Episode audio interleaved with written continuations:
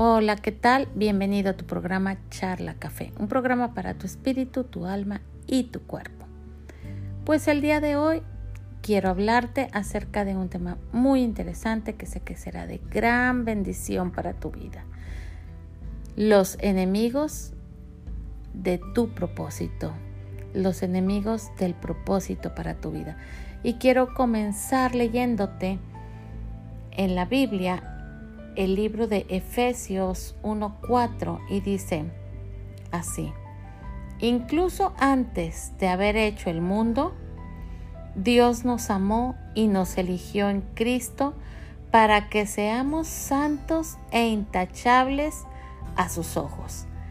Qué hermoso lo que dice esta palabra, este versículo, que antes de que el mundo fuera hecho, Dios ya nos había elegido en Cristo para que fuéramos santos e intachables a sus ojos. ¿Qué quiere decir esto? Que ya Dios tenía marcado para nosotros un propósito, un destino, que seamos santos e intachables a los ojos de Él, que Él nos amó y que fuimos elegidos por Él. Todos debemos de estar seguros después de leer esta palabra que estamos aquí con un propósito en la vida. Tenemos un objetivo que cumplir en este mundo, pero muchas veces nos vemos como si fuéramos fracasados en todo lo que hacemos. ¿Y cuál es el primer enemigo que quiero platicarte acerca de los propósitos? Y es el no tener dirección. No tenemos idea cuál es el propósito que tenemos y si acaso tenemos idea de cuál es el propósito, no tenemos una dirección. Imagínate que te regalan una casa, una mansión y tú dices, pues sí, aquí están las llaves, pero no tengo la dirección. No sé cómo llegar a ese lugar. No sé cómo llegar a mi destino. Quiero hacer esto o quiero hacer aquello, pero no tengo idea cómo comenzar, no tengo idea cuál es el fundamento, cómo empezar a hacer algo.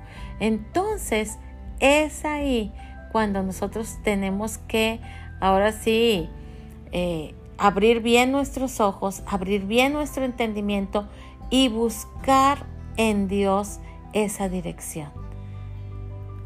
Así como buscas en el mapa, en el Google o no sé, buscas una dirección para poder llegar a un destino, igual tienes que utilizar la palabra de Dios para poder llegar a ese propósito que para el cual fuiste creado o creada. Todos, todos debemos de aprender a descubrir los propósitos que hay en nuestra vida. Ahora, no te estoy hablando de un solo propósito y ya. Hay un propósito eterno que es eh, vivir por la eternidad con Dios. Y ese propósito también tenemos que, aprender a caminarlo. Pero hay propósitos para que se cumplan aquí en la tierra, en tu vida. Y tienes que aprender a tener esa dirección.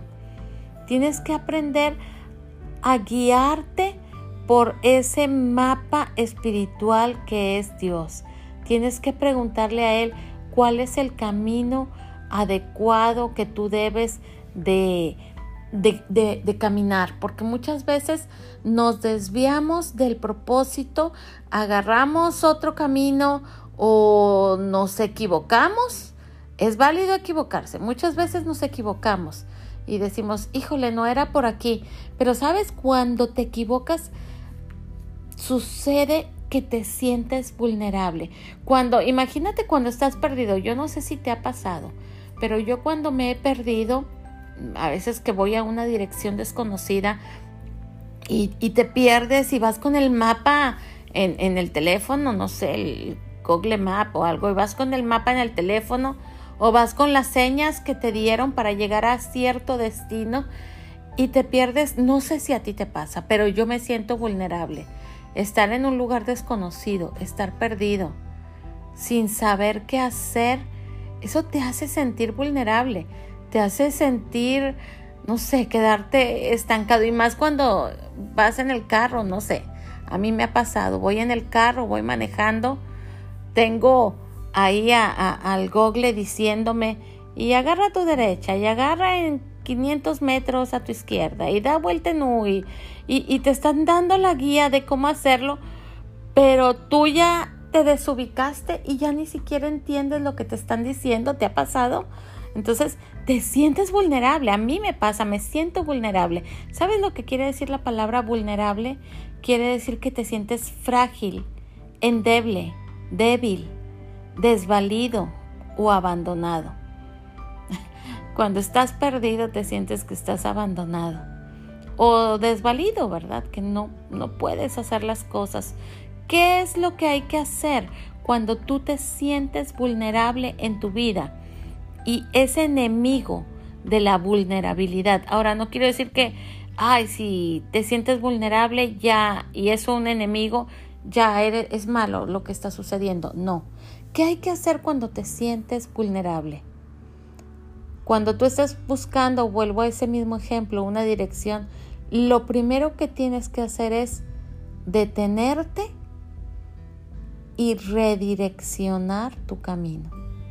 Si sabes que estás yendo por un mal camino, que estás yendo por el camino equivocado, la, ruta más larga o la ruta donde hay más tropiezos, lo que tienes que hacer es detenerte, ver el mapa, que en este caso el mapa de nuestra vida o el mapa de nuestro propósito se encuentra en la Biblia.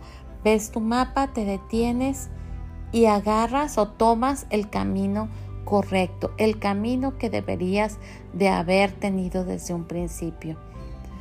Cuando nos sentimos así, vulnerables, muchas veces creemos que ya no vamos a poder avanzar. Ahora, cuando te detienes, porque muchas veces pasa que estás caminando hacia tu propósito, pero te detienes y ya no sabes cómo arrancar de nuevo. O muchas veces lo que haces es que pues ya retrocedes y dices, no sabes qué, mejor me regreso, mejor ya no avanzo, mejor me regreso, mejor me quedo como estaba y no llegas a haber cumplido esa meta, no llegas a haber cumplido ese propósito que Dios ya había planificado para ti. Tenemos que aprender que lo que nos hace vulnerables es lo desconocido. Lo que nos hace vulnerables es cuando no sabemos qué dirección tomar. Pero cuando estamos tomados de la mano de Dios, ahora sí que Él es nuestro timón, Él es el que nos lleva y nos guía por el camino correcto. Es muy difícil que tú puedas equivocarte. Todos estamos expuestos a los ataques externos que llegan a nuestras vidas y, muchos de esos ataques que, pueden llegar no los podemos ni siquiera anticipar. Algunas veces sí, ¿verdad? Vamos así como que recibiendo pistas de, de, alguna situación. Y bueno, pues para eso es necesario que nos, nosotros aprendamos a reconocer los rastros de la vulnerabilidad que tenemos para poder preparar nuestra mente y corazón y para de esa manera poder permanecer firmes en la fe. Te lo explico. Si tú te encuentras vulnerable porque volvemos al ejemplo del camino perdido, lo que tienes que hacer es detenerte y reconocer, ¿verdad? A ver, aquí está esta tienda que me habían dicho y aquí está en la esquina el semáforo y empiezas a reconocer. O muchas veces dices, no reconozco nada de las señas que me dijeron. Entonces, haces un alto en el camino para, no para quedarte paralizado, escúchame bien, sino para poder tomar el camino correcto. Así es que tenemos que aprender porque, pues como te digo, nadie estamos exentos de pasar por tiempos difíciles. Algunas veces esos tiempos difíciles son procesos muy largos, otras veces son procesos cortos, pero en nuestra vida siempre tenemos procesos para poder llegar a nuestro propósito o a nuestro destino. Lo importante aquí es saber distinguir y darnos cuenta que esos, ahora sí que esos pequeños obstáculos que hay en tu vida o esos pequeños procesos o largos procesos también están ahí con un propósito para poder llegar a tu destino. Es decir, que hay un propósito en las dificultades. La dificultad que tú estás atravesando en este momento tiene un propósito, el cual tú tienes que descubrir, porque eso te va a ayudar a madurar y eso te va a ayudar a crecer en tu vida y a crecer en tu propósito. Y cuando tú llegues al propósito, ya esa dificultad la vas a ver como algo superado. Pero lo más importante es que no te desenfoques de tu propósito final y te esfuerces en cumplirlo. La Biblia nos dice que vamos a tener aflicción. Fíjate, en Juan 16:33 dice, estas cosas os he hablado, para que en mí, es decir, en Jesús, tengas paz. En el mundo tendrás aflicción. Ahí ya te está diciendo que hay procesos, en el mundo vas a tener aflicción, pero confiar, confía en mí, yo he vencido al mundo. Esos procesos por los cuales estás atravesando, esas cosas difíciles, Dios te está diciendo que cuando confías en Jesús, ya está vencido ese proceso y ya estás tú en el camino a madurar tu propósito. Dice, estas cosas les hablo para que en mí tengas paz. ¿En quién vas a tener la paz? No la vas a encontrar la paz ni en las noticias, ni en la vecina, ni siquiera en el esposo, la esposa o, el pastor, no sé. No, la paz la encuentras en Jesucristo. Cuando acudes a Él, ahí es donde vas a encontrar la paz. La Biblia está escrito sobre muchas pruebas y aflicciones que pasaron diferentes personajes de la Biblia, pero también nos deja escrito la Biblia que Dios estuvo con ellos, con los que creyeron y confiaron en Él. Entonces, pues vamos a, estar hablando en este tiempo acerca de, de los enemigos. Ahorita ya hablamos acerca de uno de los enemigos es el sentirte vulnerable. Otro de los enemigos es sentirte paralizado. Y vamos a hablar de tres enemigos más muy importantes que nosotros debemos de vencer tomados de la mano de nuestro Dios.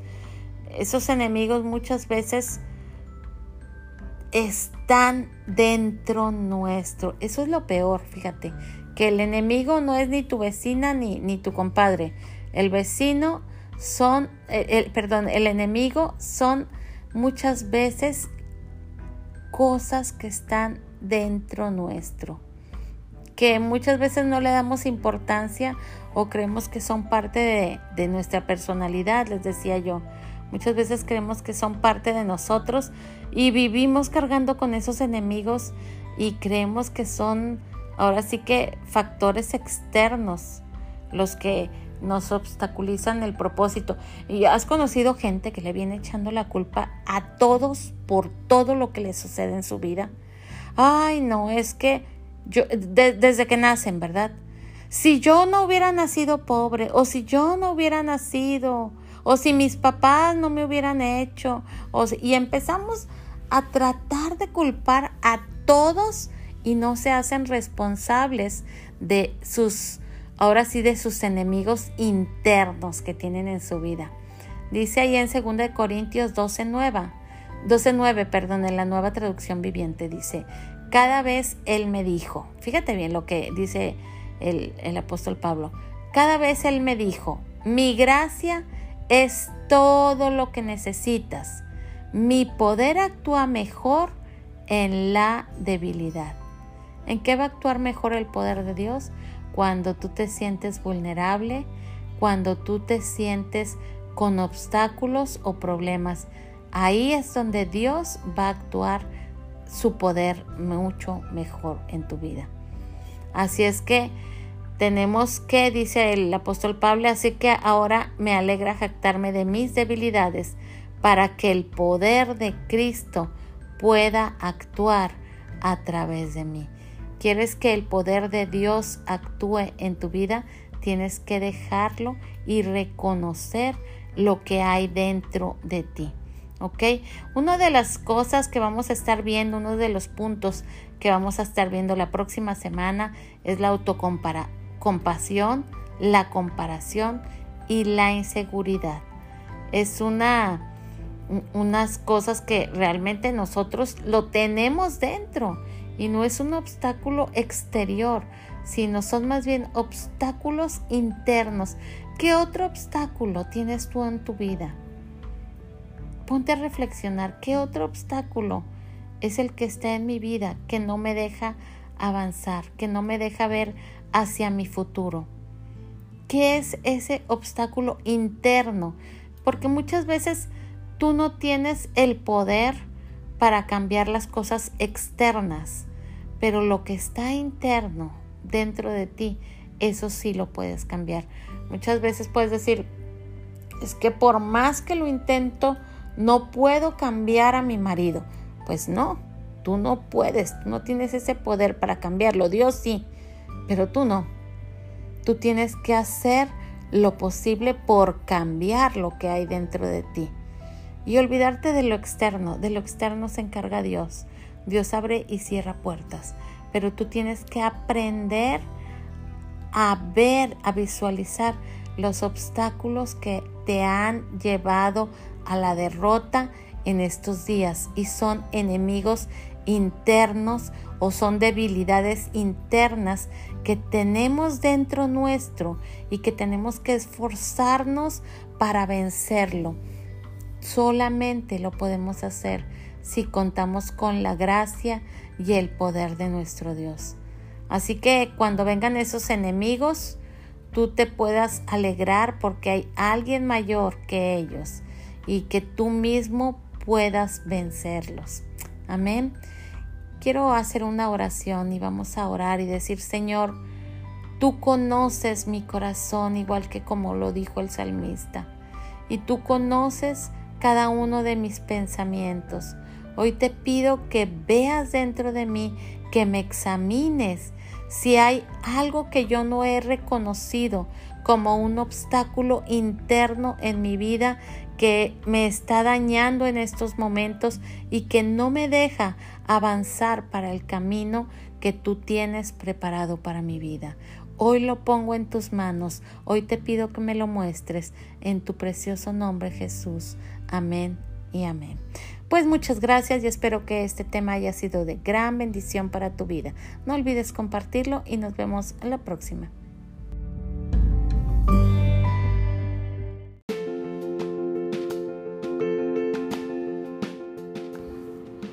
Hola, ¿qué tal? Nuevamente estamos aquí en Charla Café un programa para tu espíritu, alma y cuerpo. Y pues la vez pasada, la última vez que estuvimos aquí en esta transmisión, estuvimos hablando acerca de el enemigo del propósito o los enemigos del propósito. Y hoy vamos a continuar con este tema, pero ahora vamos a hablar acerca de los enemigos internos. ¿Se acuerdan la semana pasada o bueno, la, la vez pasada estuvimos hablando acerca de los enemigos Ahora sí que, más que nada externos y qué es el propósito para nuestras vidas, porque si no tenemos un propósito, pues ni siquiera podemos identificar que tenemos enemigos, ¿verdad? Y estuvimos hablando de tres enemigos internos que hoy vamos a, hacer más énfasis en cada uno de ellos. El primer enemigo del cual estuvimos hablando fue de la autocompasión. ¿Cuántas personas no hay que se viven autocompadeciendo de sí mismos? ¿Qué quiere decir esto? Que se lamentan de todo lo que les sucede a ellos. No ven a su alrededor, no ven lo que está pasando la otra persona porque solamente están enfocados en su desgracia, en sus mortificaciones, en sus pobrezas, en su salud y no ven todo lo que hay a su alrededor, que hay personas que están sufriendo también muchísimo, pero lo viven de una manera diferente. Hay personas que viven autocompadeciéndose de sí mismos sin saber que Dios tiene grandes planes para cada uno de sus hijos. Los que somos hijos de Dios, buscamos cumplir su propósito. Y sabes, la autocompasión es algo que nos limita en el cumplimiento de ese propósito. En medio de cada circunstancia que te toca vivir, sea cual sea, nosotros tenemos que tomar la decisión de asumir una actitud determinante y quitar de nuestra vida la autocompasión. Jesús vino a la tierra y aunque sabía cuál era su destino, no se puso a autocompadecerse y no estuvo todos sus 33 años de vida aquí en la tierra diciendo, ay, es que a mí me van a crucificar, es que pobre de mí, soy el único. No, él cumplió su propósito a pesar de las circunstancias. Él sabía que sería traicionado, él sabía que sería entregado y que iba a morir de una manera vergonzosa, pero también sabía que sería levantado de entre los muertos y que iba a recibir la gloria, la honra y el poder sobre todo el imperio y la hueste de maldad. Así es que nosotros sabemos que tenemos una meta que cumplir, que tenemos un propósito, que como lo habíamos dicho anteriormente, los propósitos de Dios siempre son de paz y no de mal. Así es que nosotros tenemos que hacer a un lado la autocompasión, que es lo que nos estanca, que nos nubla el pensamiento y nos hace olvidar que Jesús ya venció por nosotros. Nos quita el, el beneficio de sentirnos victoriosos. No somos víctimas de lo que nos pasa, somos guerreros en medio de una batalla. Que tu armadura sea la determinación para poder creer que todo tiempo, toda dificultad tiene una fecha de caducidad. Así que pues uno de los enemigos que tenemos que quitar de nuestras vidas es este enemigo de la autocompasión. Quítate de tu vida ese enemigo que no sea el que esté ahí siempre delante tuyo, porque eso es uno de los principales enemigos internos. Dice la Biblia ahí en el Salmo 34, 19, muchas son las aflicciones del justo, pero de todas ellas les librará el Señor. Y fíjate, ahí en, la nueva traducción eh, viviente dice, las personas íntegras enfrentan muchas dificultades, pero el Señor llega al rescate en cada ocasión. Así es que tú puedes ser una persona íntegra y vas a sufrir dificultades, es cierto, pero Dios viene al rescate por cada una de esas situaciones por las cuales tú estás pasando. Así es que, bueno, la autocompasión hay que quitarla, hay que hacerla a un lado. Otra de los enemigos internos de los cuales podemos eh, conocer es la comparación. ¿Cuántas personas no se viven comparando con uno y con otra persona y comparando con cuánto tienen, con cuánto hacen, con cuánto deben? Por otro lado, la comparación es muy mala porque nos roba energía, ¿sabes? La comparación te quita tu energía, te, te quita, te conduce a la envidia. Así es que tenemos que dejar de compararnos con el que otro tiene, con lo que el otro tiene o con lo que el otro hace. Tenemos un Padre Celestial que nos ama y que nos creó cada uno individual, con una esencia individual. Nadie, ni siquiera las huellas de nuestras manos son iguales. Así es que mucho menos una persona y otra. Nada es igual. Dios nos creó a nosotros con un toque, con una esencia especial, con un mismo amor. Todos somos amados, pero a cada quien nos dio un toque o una esencia especial.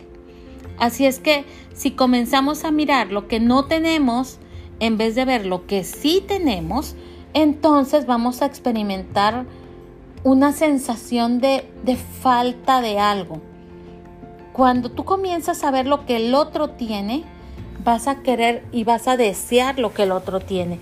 Pero cuando tú comienzas a ver lo que Dios a ti te ha dado, entonces comienzas a ser una persona agradecida y comienzas a mirar de una manera diferente. Y es ahí donde comenzamos a mirar a otros lados para poder descubrir qué es el propósito que tiene Dios para nosotros. Hay tendencia, quizás sí, a, ver qué es lo que pasa en la vida ajena. Ahora con las redes sociales yo creo que muchísimo más, ¿verdad? Fácilmente te metes al perfil de alguna persona en su red social y empiezas a ver sus fotos y comienzas a decir, mira, ¿y cómo fue que se fue de viaje? O, ¿Y cómo fue que compró esa casa? ¿Y cómo fue que ahora tiene este carro? Y, y empezamos a comparar. Y decir, mira, es que antes era así y ahora es así. Y es que antes esto. Y mira, él ya, ya se fue de viaje y yo no he ido. O esta persona ya hizo esto yo no lo he logrado. Y empiezas a ver lo que te falta y no lo que Dios tiene para ti en ese momento. Las redes sociales de veras nos llevan por ese camino de, de sentimiento de envidia, porque realmente eso es lo que abre. Y no quiero decir que las redes sociales sean malas, no, no, para nada. Pero sí cuando nuestro corazón comienza a ver lo incorrecto dentro de ellas y empezamos a sentirnos tentados por comparar lo que uno tiene con lo, lo que tiene el otro con lo que tú tienes. Entonces ahí está el peligro. Cuando nos ponemos a comparar, puede surgir la envidia en tu corazón. ¿Y sabes qué es lo que pasa? Que ya no eres con un corazón genuino y sincero de agradecimiento a Dios. Así es que la comparación en nuestras vidas realmente es algo que nos puede perjudicar cuando queremos que el propósito de Dios se cumpla en mí. Ser humilde es lo que Dios espera de nosotros. Él desea que aprendamos a vivir conforme a la vida que está establecida para cada uno de nosotros. Él ya tiene un plan y un propósito, así es que no nos corresponde a nosotros estar viendo cómo Dios bendice a otro. Ponte a dar gracias por cómo Dios te está bendiciendo a ti y sé de bendición para otras vidas. Tienes que invertir tu tiempo en favor de tu propósito y no viendo lo que el otro está haciendo. Así es que es tiempo de que cambies esa actitud. Es tiempo de que dejemos a un lado la comparación y que dejemos a un lado el estar viendo lo que hace el, el otro. Dice ahí en Romanos 8:28 y sabemos que Dios hace que todas las cosas cooperen para el bien de quienes lo aman y son llamados según el propósito que Él tiene para ellos. Así es que Dios tiene un propósito para nosotros, para que nosotros seamos llamados, pero conforme al propósito que Dios tiene para nosotros, no para el propósito que tiene para el que está a tu lado. Y bueno, el último enemigo interno que vamos a ver hoy o a platicar el día de hoy es la incredulidad. La incredulidad, esto habla de falta de fe. Cuando afecta a nuestro propósito el dejar de creer o cuando pensamos que nada se cumplirá en el preciso instante en el que debemos dar cabida a un pequeño pensamiento. Cuando tú das cabida a la duda, ahora sí que hay un dicho que dice la duda ofende, ¿verdad? Entonces ahí viene y se inserta la incredulidad. ¿Qué es la incredulidad? La falta de fe, el no confiar, el no incredulidad es no creer, falta de credibilidad. Así es que cuando tú empiezas a dudar en ese mismo instante, el enemigo va a aprovechar esa puerta abierta para hacer estragos en tu mente y para sembrar la duda. empiezas así como que, ¿será posible? Ahí ya abriste un pensamiento de duda. Y ahí es cuando empiezas a pensar y a pensar y a analizar, te vuelves analítico, te vuelves ahora sí que calculador y empiezas a ver, no, es que, a ver, baja el cero y no contiene. Y empiezas a dudar. Y cuando comienzas a dudar, empiezas a desviar el propósito que Dios tiene para tu vida. Para ver nuestro propósito cumplido, entonces es necesario entender que hay que tener logros terrenales y hay que estar firmes en la fe y maduros espiritualmente. Porque de esa manera vamos a cumplir la expectativa que Dios tiene para cada uno de nosotros. Como decíamos en un principio, son planes de paz y no de mal, porque Él tiene un futuro, Él tiene una esperanza para sus hijos. Así es que bueno, hablábamos que la incredulidad es falta de fe y esto nos lleva a mirar al pasado. Así como, no sé si recuerdan cuando el pueblo de Israel estuvo en el desierto y comenzaban a pensar, ay, es que allá donde comíamos ajos y cebollas, estábamos mucho mejor en Egipto siendo esclavos. Ay, es que cuando yo tenía, es que... Y empezamos o empezó el pueblo a inundarse, ahora sí que de, de anhelos pasados, de lo que había pasado antes, y empezó a aferrarse al pasado y no a caminar sobre su propósito. La falta de fe no nos deja mirar al futuro. Siempre nos trae en retroceso, siempre nos quita la esperanza. Así es que tenemos que quitar la incredulidad de nuestras vidas porque eso es lo que nos estanca, lo que nos hace pensar que ya no hay remedio para las malas decisiones que hemos tomado. Todos hemos tomado malas decisiones, pero te tengo una buena noticia. Todo tiene un aprendizaje. Así es que no te estanques en la duda, porque la duda te aleja de tu propósito. La duda te quita todo lo que tú estabas por caminar y avanzar, porque la duda te hace ser víctima de la circunstancia en vez de ser una persona agradecida, perdonadora y que sabe continuar su camino. Dios no quiere que nosotros estemos viviendo de nuestro pasado. Aprovecha, sí, aprovecha el pasado, pero vivir en el pasado es dejar de creer que hay un mejor mañana. Cuando tú vives solo en tu pasado, no crees que puede haber un futuro mejor. Ah, y eso es reducir el poder de Dios a lo que nosotros estamos esperando. Lo que hemos vivido, gracias a Dios que lo hemos vivido. Y lo que no, gracias a Dios. Pero Él tiene que hacer una transformación. Dios tiene que hacer una transformación de tu presente para que te sea posible alcanzar tu futuro. Así es que tenemos que dejar a un lado nuestra incredulidad. Tenemos que dejar de pensar que el pasado fue mejor, así como lo hicieron los hebreos cuando estaban huyendo de Egipto. Tenemos que dejar de pensar en las cebollas y en los ajos del pasado y comenzar a pensar en la tierra prometida, que es el propósito que Dios tiene para cada uno de nosotros. Dice ahí en 2 de Corintios 4, 8, dice, por todos lados nos presionan las dificultades, es cierto, pero no nos aplastan. Estamos perplejos, pero no caemos en la desesperación.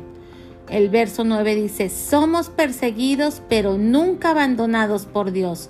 Somos derribados, pero no destruidos. Así es que esta es una palabra muy importante que debemos de tomar en cuenta. Somos derribados, pero nunca seremos destruidos. ¿Por qué? Porque Dios tiene algo especial para nosotros. Y quiero que te quedes con este versículo que hemos estado eh, diciendo a lo largo de esta transmisión. Y dice en Jeremías 29, 11, pues yo sé los planes que tengo para ustedes, dice el Señor. Son planes para lo bueno y no para lo malo, para darles un futuro y una esperanza.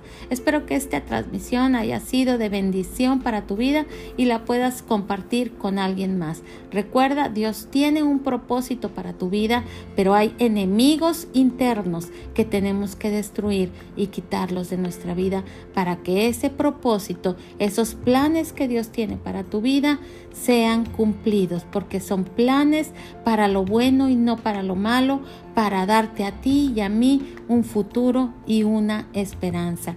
Que Dios te bendiga grandemente. Muchas gracias.